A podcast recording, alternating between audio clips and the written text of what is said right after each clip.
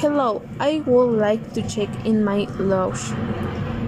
How many bags would you like to check in? Just this one. Please place it on the cover belt. May I see your ticket and passport? Here they are. Can I take this small bag as cabin luggage? I am afraid in excess baggage limitation. You will have to check in.